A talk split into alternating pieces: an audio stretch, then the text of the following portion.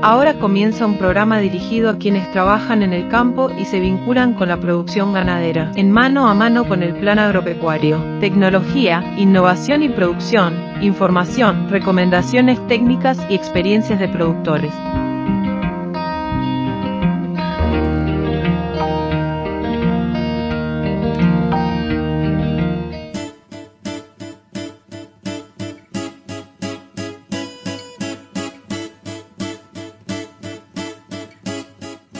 Bienvenidas y bienvenidos a una nueva emisión de Mano a Mano con el Plan Agropecuario. Es un gustazo reencontrarnos a través de Radio Carve, llegando a lo largo y ancho del país, también a través de Radio del Oeste en Colonia y Radio Tabaré en Salto, así como La Hora Campo. Les comentamos que vamos a tener la presencia de varios técnicos del Plan Agropecuario, también una técnica de la Asociación de Cultivadores de Arroz. Primero vamos a estar charlando con Julio Perrachón sobre la posibilidad de conseguir semillas de verdeo de verano. Parece que está acotada esa posibilidad, el mercado no está ofreciendo cantidad y bueno, los precios no son tan accesibles. Bueno, sobre esto vamos a estar charlando con Julio Perrachón, también con la ingeniera agrónoma Jimena Gómez sobre qué manejo pueden estar pensando en realizar hoy los productores, fundamentalmente aquellos que tienen un módulo de alta producción, reservar un potrero, bueno, todas estas recomendaciones a cargo de la ingeniera Gómez. También vamos a estar charlando sobre el FPTA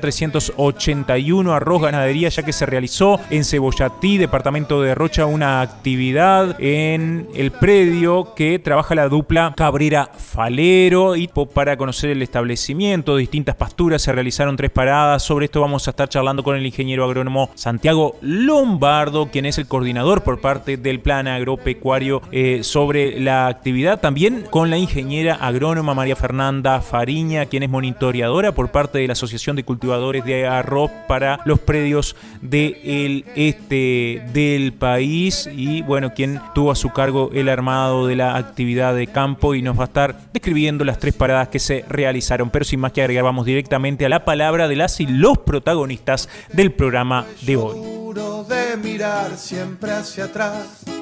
Y si bien tengo sabido que esto no... Como les comentábamos, íbamos a tener la palabra del ingeniero agrónomo Santiago Lombardo, también de la ingeniera eh, Fernanda Fariña, quien es monitoreadora por parte de la ACA en el marco de este proyecto, en la zona donde se realizó la actividad. Pero primero vamos a la palabra de Santiago Lombardo, quien es el coordinador de este proyecto por parte del Plan Agropecuario, para que nos cuente justamente en la propia jornada eh, de qué se trató la actividad y qué función tenía, cuál era el objetivo de su realización allí en el este del país. Bueno, hoy estamos en la jornada de campo del del proyecto FPTA 381, arroz ganadería.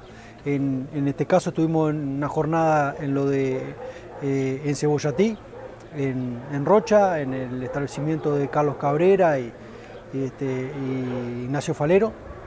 Bueno, tuvimos en la mañana una recorrida, en la primera parte de la mañana, una recorrida eh, viendo lo que es eh, el sistema. La dupla de productor arrocero y ganadero nos pudieron contar este, bueno, cómo ha sido su evolución, su historia, de cuándo trabajan, cómo eh, interactúan. Y luego hicimos tres paradas de campo donde pudimos ver toda eh, la parte forrajera de la, de la rotación, una rotación eh, arroz, praderas. Entonces, bueno, pudimos ver una pradera de primer año que se sembró sobre un rastrojo de arroz, pudimos ver una pradera de segundo año que se sembró el año pasado sobre un rastrojo de arroz y, este, el raigras que está sobre el laboreo de verano, que bueno, este, ya en estos momentos pasa eh, a inicio de septiembre, pasa eh, a, una etapa de, eh, arroz. bueno, en general en, toda la mañana pudimos ver cómo este, y conocer cómo la dupla se maneja desde el punto de vista de la toma de decisiones. una dupla que tiene muy avanzado lo que es la, eh, eh, la dinámica de, comunicación y definición de las tareas operativas. Este, los dos este, deciden sus actividades eh, con la mirada en su rubro, pero sí con un foco puesto en el sistema y en el largo plazo, y eso hace que, este, que sean un ejemplo de funcionamiento como dupla de productores, que no priorizan el, lo instantáneo, sino que bueno, hacen todas sus acciones pensando en que el sistema le va a devolver a los dos rubros un mejor resultado. En la jornada de salón, en la actividad de salón, se pudieron ver estos resultados. Eh, ya cerca de mediodía eh, nos trasladamos al salón en el Club Cebollatí. Ahí lo que hicimos fue presentar eh, la evolución de estos dos años de monitoreo, con, sobre todo resultados de la secuencia productiva, laboreo de verano, raigras este, y, cultivo de arroz, con la parte de, bueno, de las tecnologías que se, que, se llevaron adelante, el manejo, eh, todo, todo, lo que es eh, a, lo productivo. Y en, la, y en la parte final lo que presentamos fue eh, lo que hemos aprendido de las duplas de productores. En este sentido, hicimos bastante énfasis cómo fue el, proceso de trabajo, de análisis de la información, cómo nosotros vamos sistematizando lo que aprendemos de, del vínculo productor arrocero y ganadero. Ahí hicimos referencia a bueno, a, instancia este, individuales que tuvimos con ellos, talleres de discusión, eh, este, consultas, luego hicimos entrevistas con cada una de las duplas, analizamos esa información y generamos, bueno, algunos, eh, o identificamos algunos puntos clave como cosas que suman a esta, este, a, esta, a la sinergia de estos sistemas eh, y cosas que frenan. Dentro las cosas que suman a estos sistemas, bueno, encontramos que hay cosas de las personas, hay temas de empatía, de conocer mucho a la otra persona, de confianza, de muchos años de trabajo, de flexibilidad para algunas cosas, eh, de comprender mucho, de entender el otro rubro, de haber transitado en muchos casos este, parte de su vida en el otro rubro.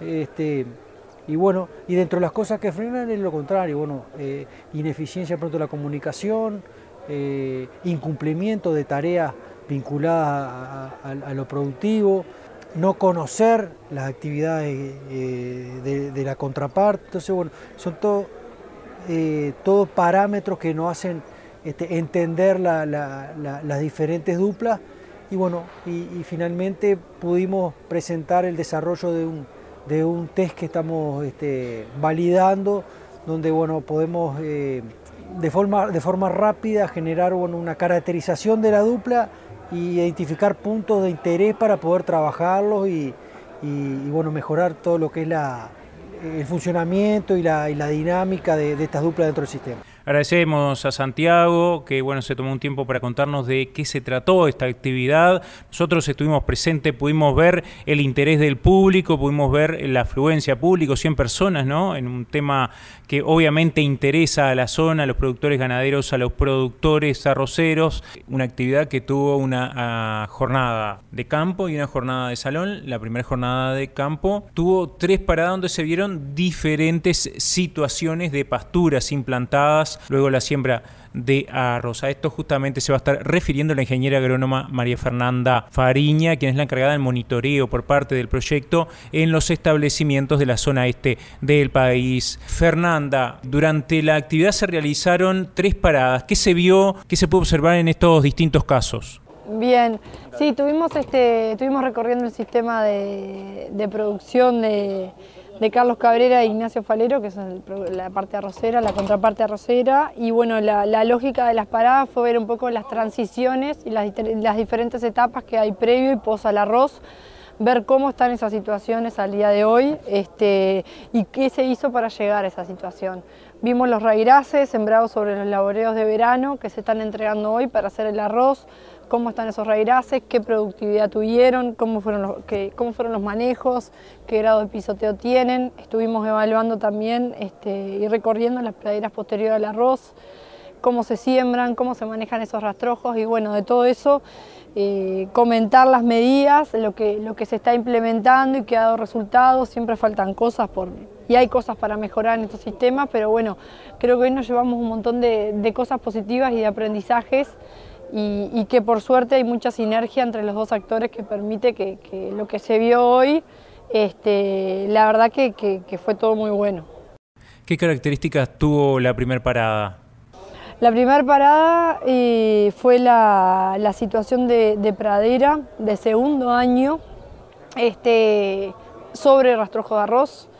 Eh, bueno, una, básicamente se vio el estado de la pradera y se conversó que, cuáles fueron los manejos de, pastoreo, discutir un poco las especies. No, digo, es una, es una de las clásicas praderas de rastrojos de arroz que a veces uno no son este, de las más lindas para ver, pero que se ha mejorado mucho el manejo posterior a esos rastrojos, la entrega, y, hoy se ven praderas quizá un poco más productivas, pero todavía este, falta mejorar el tema persistencia, el tema malezamiento, esos son como, como todavía este, cosas que, tienen que mejorar en estos sistemas, que, hacen que uno llegue por lo general a una pradera de cuarto, tercer año, cuarto muy engramillada. Y bueno, un poco la discusión también fue por ahí. ¿En la segunda parada? Sí, la parada 12 se vieron los rairaces que se sembraron en marzo, esos raíces se, quemaron ya para entregar al arroz. Este, y bueno, ahí se abre un poco también de los labores de verano. Eh, se vio una sistematización muy buena de, lo que es la parte de infraestructura, drenajes, eh, bueno, la entrega en tiempo y forma de, ese raíraz, que es un poco lo que lo que se viene discutiendo del ganadero al arrocero y también eh, se hizo hincapié en el hecho de que, bueno, la gente cuestiona cómo vas a entregar un rairaz ahora cuando te queda capaz que 30 días de máxima producción. Y bueno, parte de eso hace a la, sinergia y, al buen entendimiento de la dupla. ¿Qué características tenía la tercer parada? Y bueno, la tercer parada es este, ver la foto de la pradera de, que se sembró sobre el rastrojo de arroz, eh, cómo quedó ese rastrojo, qué se hizo el manejo posterior a la cosecha y un poco la discusión de también qué alternativas tenemos hoy para manejar esos rastrojos. Este, se cuestiona el tema, por supuesto, de la, quemada o no de la gavilla, este, la rotura de taipas, cómo queda, si es una o dos pasadas. Y bueno, todo eso este, va sumando a que a que los ganaderos estén cada vez más exigentes en cuanto a la calidad de esos rastrojos y el arrocero también eh, ponga énfasis en que no es cosecho y me voy, sino que cosecho y entrego el rastrojo como tiene que ser para sembrar una pradera. Es una dupla que funciona muy bien, que se entienden a la perfección, ¿no? En este caso, eh, Cabrera y Falero. Eh, nada, la verdad que es, una dupla que tiene muchas sinergias y funciona muy bien la comunicación, este, la comunicación entre ellos y los planteos de las cuestiones que hay para solucionar. Eh, todo eso hace que vos veas un sistema que está funcionando, que parece que camina solo y que es muy fácil, pero esa no es la realidad. La realidad es que atrás hay mucho trabajo de ambas partes, mucha comunicación y sobre todo entendimiento de lo que le beneficia al otro y lo que el otro necesita para que le vaya bien. Y eso al final eh, redunda en, en algo positivo para los dos. Hay algunas particularidades que tienen los dos que eh, los potencian, ¿no? Por ejemplo, Cabrera fue productor arrocero previamente, antes de ser ganadero también. Este, los dos son arrendatarios. Sí, sí, eh, la tenencia de la tierra, los dos son arrendatarios. O sea que los dos tienen que explotar al máximo lo que es la rentabilidad. Y bueno, en ese, en, ese, en ese explotar al máximo es que los dos rubros se potencian y se precisan en estos tipos de sistemas de campo este, se precisan.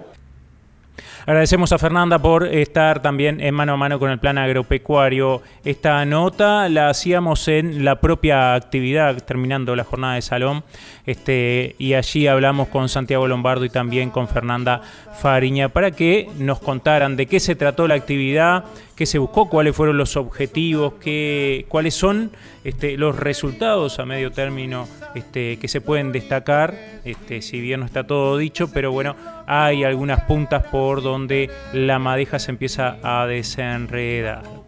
Nosotros continuamos con más mano a mano con el plan agropecuario. Olvidó su corazón envuelto en sangre en el sillón. Allí tuve que cuidarlo y entablamos una unión. Actividades del plan agropecuario, les comentamos que se encuentran abiertas las inscripciones para realizar el curso a distancia Planificación y Manejo de Agua en Sistemas Ganaderos. Va a estar comenzando el 2 de octubre, las preinscripciones se realizarán hasta el 18 de septiembre. Tutores Emilio Duarte y Pablo Ariosa, un curso dirigido a productores y jóvenes vinculados al sector agropecuario. También se realizará el curso Aspectos Prácticos de la Suplementación en bovinos de carne en Las Toscas, Caraguatá, departamento de Tacuarembó, 27 y 28 de septiembre. Están abiertas las inscripciones para eh, realizar, participar, mejor dicho, en el 12 Congreso Internacional de Sistemas Silvopastoriles Uruguay 2023, ya que el 18, 19 y 20 de octubre se estará llevando a cabo en Montevideo, Uruguay. Bueno, toda la información está disponible en la página web del Plan Agropecuario. Actividades de extensión y capacitación, publicaciones y todas las novedades de la institución actualizadas, visite nuestra web en planagropecuario.org.uy.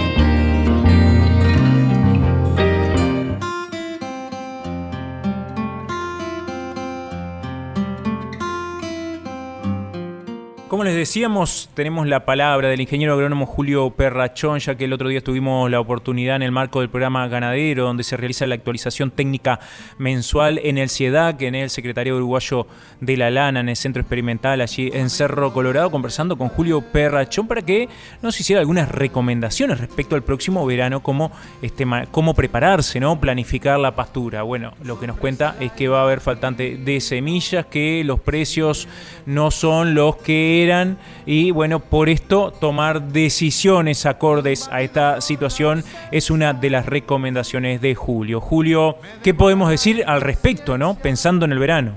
Bueno, Estamos ya en época eh, de planificar los verdeos de verano, desde la preparación, la compra de semilla, eh, fecha de siembra ideal, qué materiales vamos a comprar. y, bueno, y teniendo en cuenta eso, que siempre desde el plan lo venimos proponiendo de planificar con tiempo, organizar los costos, la, operativa, quién va a sembrar, cuántas hectáreas. Este año en particular, la elección de los verdeos de verano o alternativa se complejiza porque eh, debido a la seca, que no solo hubo en Uruguay, sino en Argentina, la disponibilidad de semilla para los verdeos de verano es muy limitada, ya muchas empresas nos han planteado, y con un costo elevado, tal vez el doble o más, no se sabe muy bien, eh, del precio del kilo de semillas.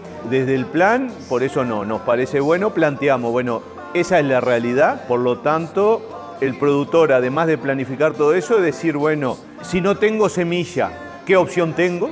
Y después, si está tan caro, que con toda seguridad en, en semilla vamos a estar hablando solo de entre 70 y 80 dólares según los kilos de, verdeo que se usan. También, ¿qué, qué, alternativa? Julio, y en el caso que no se consiga, entonces, como tú decís, que va a estar complicadísimo para el tema de mm, adquirir la semilla de verdeos de verano, ¿cuáles son las alternativas para tener forraje en el predio con las que hoy pueden contar el productor? Y bueno, ahí por supuesto que depende qué experiencia tenga el productor, por eso es muy, depende el, lugar del país, tipo de suelo y la experiencia, pero bueno, en el caso de la zona más eh, agrícola, ganadera o lechera, que hay experiencias de alfalfa y vienen, está la alfalfa dentro de la rotación, nosotros planteamos en suelos que ya están libres o están quedando libres y hay experiencias de alfalfa, la alternativa en esos suelos limpios de maleza y tenemos la semilla de alfalfa, todavía septiembre es una época buena para sembrar pasturas. Esa es la alternativa. La otra alternativa, alfalfa es claro, la otra opción puede ser algún trébol rojo con alguna gramínea y bueno, no mucho más mucho más alternativa forrajera. Si ese predio es agrícola, agricultura con ganadería, bueno, queda la alternativa de o un maíz o una soja. También recordar que venimos de potreros y, superficies que han quedado libres, entonces la zona agrícola está demandando también mucho grano de soja que el año pasado se cosechó poco, por lo tanto no va a haber, y de maíz también. Hay, mucha demanda. Recuerden que la zona agrícola no se cosechó el eh, los cultivos de, verano, por lo tanto hay mucha demanda. A lo que planteamos en conclusión, este año, con estos precios que van a venir y la limitante de semilla, asegurémonos la semilla si la encargamos, tratemos de levantarla y si no hay, buscar una alternativa y tomarlo la opción con tiempo. Y estamos a tiempo y bueno, discutir con su técnico, con su técnico de confianza, con la familia, bueno, qué hacer si no sembramos, qué otra alternativa y tomar la mejor decisión. Que bueno, esto es lo bueno en el Uruguay, que cada predio es un mundo y por lo tanto hay una decisión para cada Bien, escuchamos a Julio Perrachón la situación respecto a la posibilidad de acceder a semilla de verdeos de verano es compleja o los precios están muy elevados, entonces bueno, eh, pensar en otras alternativas es más que válido. Y al respecto vamos a estar charlando desde otro punto de vista y en otras circunstancias con la ingeniera agrónoma Jimena Gómez sobre las posibilidades que hoy tienen los productores de acceder dentro del predio manejando el pastoreo a eh, pasto suficiente, previendo que se viene la primavera y que también se viene el verano. Bueno, desde el punto de vista del manejo, cómo poder realizarlo justamente para tener pasto en esta época. Los técnicos hemos estado muy, muy acostumbrados y nos hemos ido adaptando este, con tecnologías a hablar sobre lo que es el invierno y el balance energético en la, vaca de cría que se da en el invierno.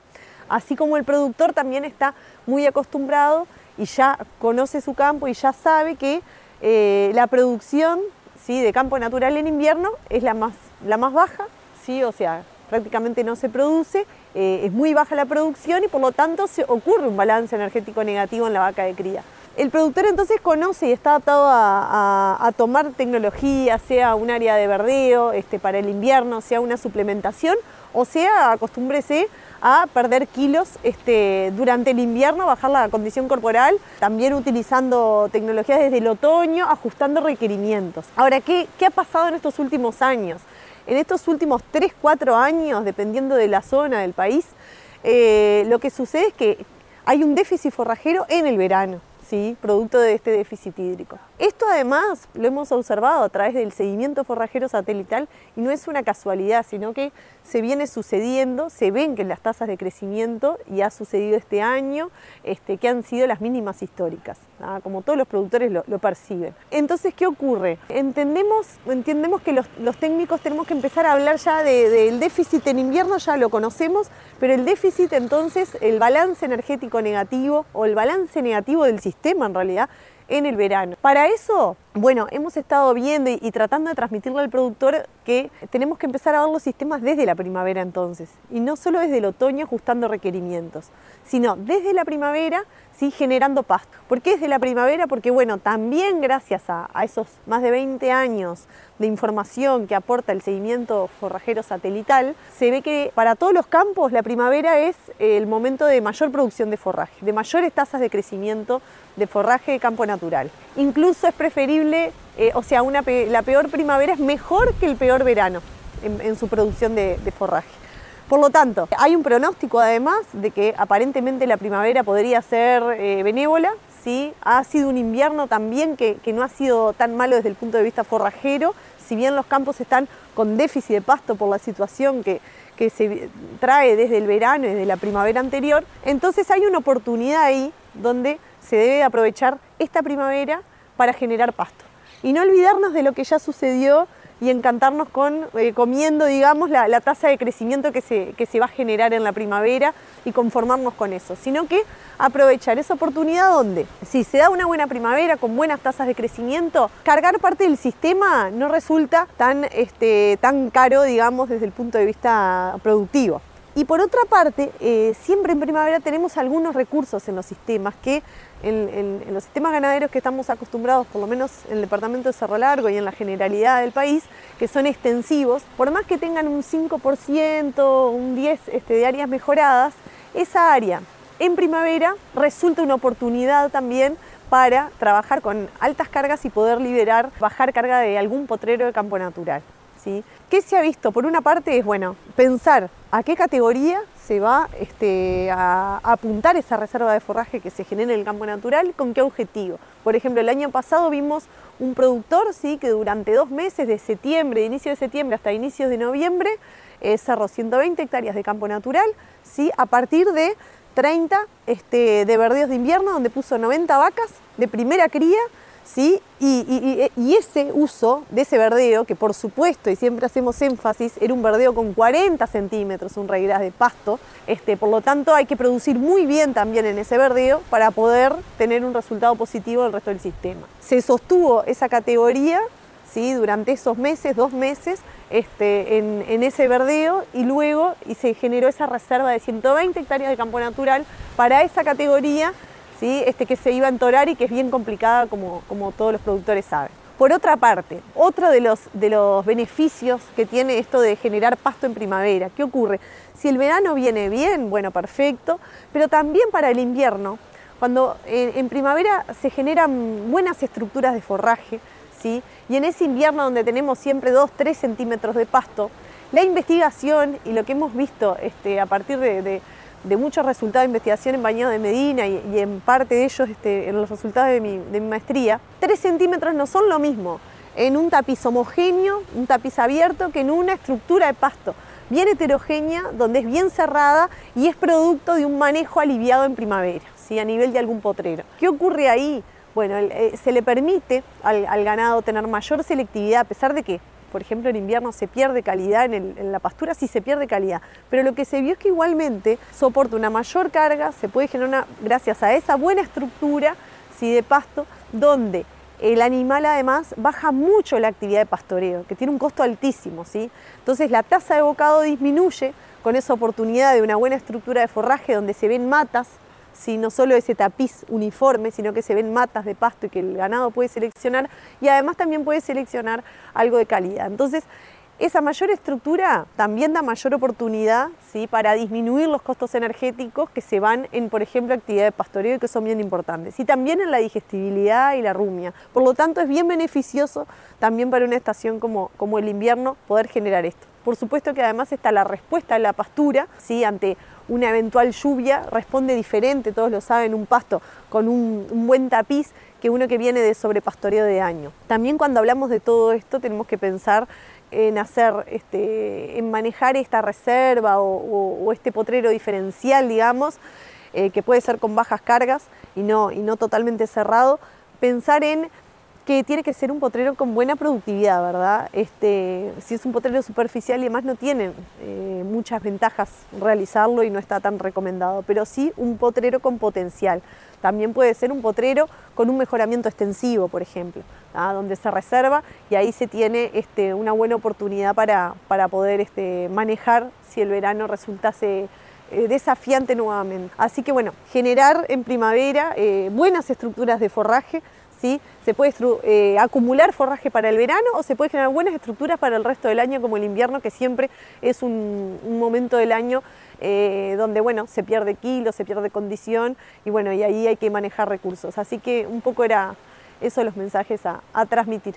Bueno, agradecemos a Jimena Gómez por estos conceptos, claro está, eh, opción módulos de alta producción, eh, guardar, eh, reservar un potrero, acumular pasto para tener pasto disponible en el verano. Bueno, una de las opciones también que se suma a las posibilidades que nos comentaba primero Julio, a sabiendas que va a haber faltante eh, de forraje para sembrar en el verano teniendo en cuenta los verdeos que habitualmente se siembran en esa época. Bueno, también en este caso pensar en la reserva de campo para tener forraje disponible es una opción que pone manifiesto la ingeniera Gómez. Nosotros continuamos con más mano a mano con el plan agropecuario.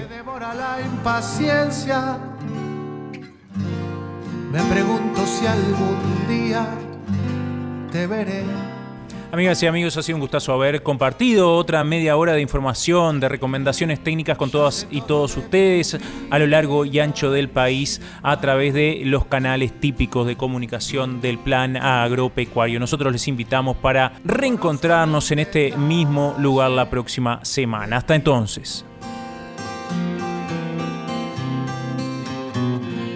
El teléfono es muy frío tus llamadas son muy pocas. Yo sí quiero conocerte y tú no a mí.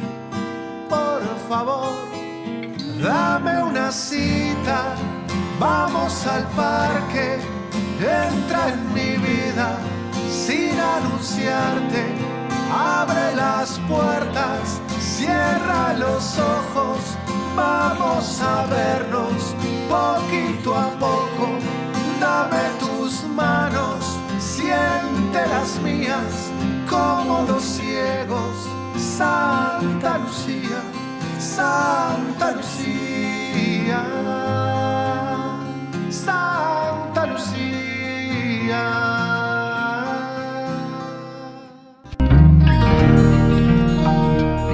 Nos encontramos la próxima semana para continuar compartiendo información y poniendo a disposición herramientas para mejorar la producción ganadera de nuestro país y de quienes producen. Plan agropecuario, en el campo y con nuestra gente.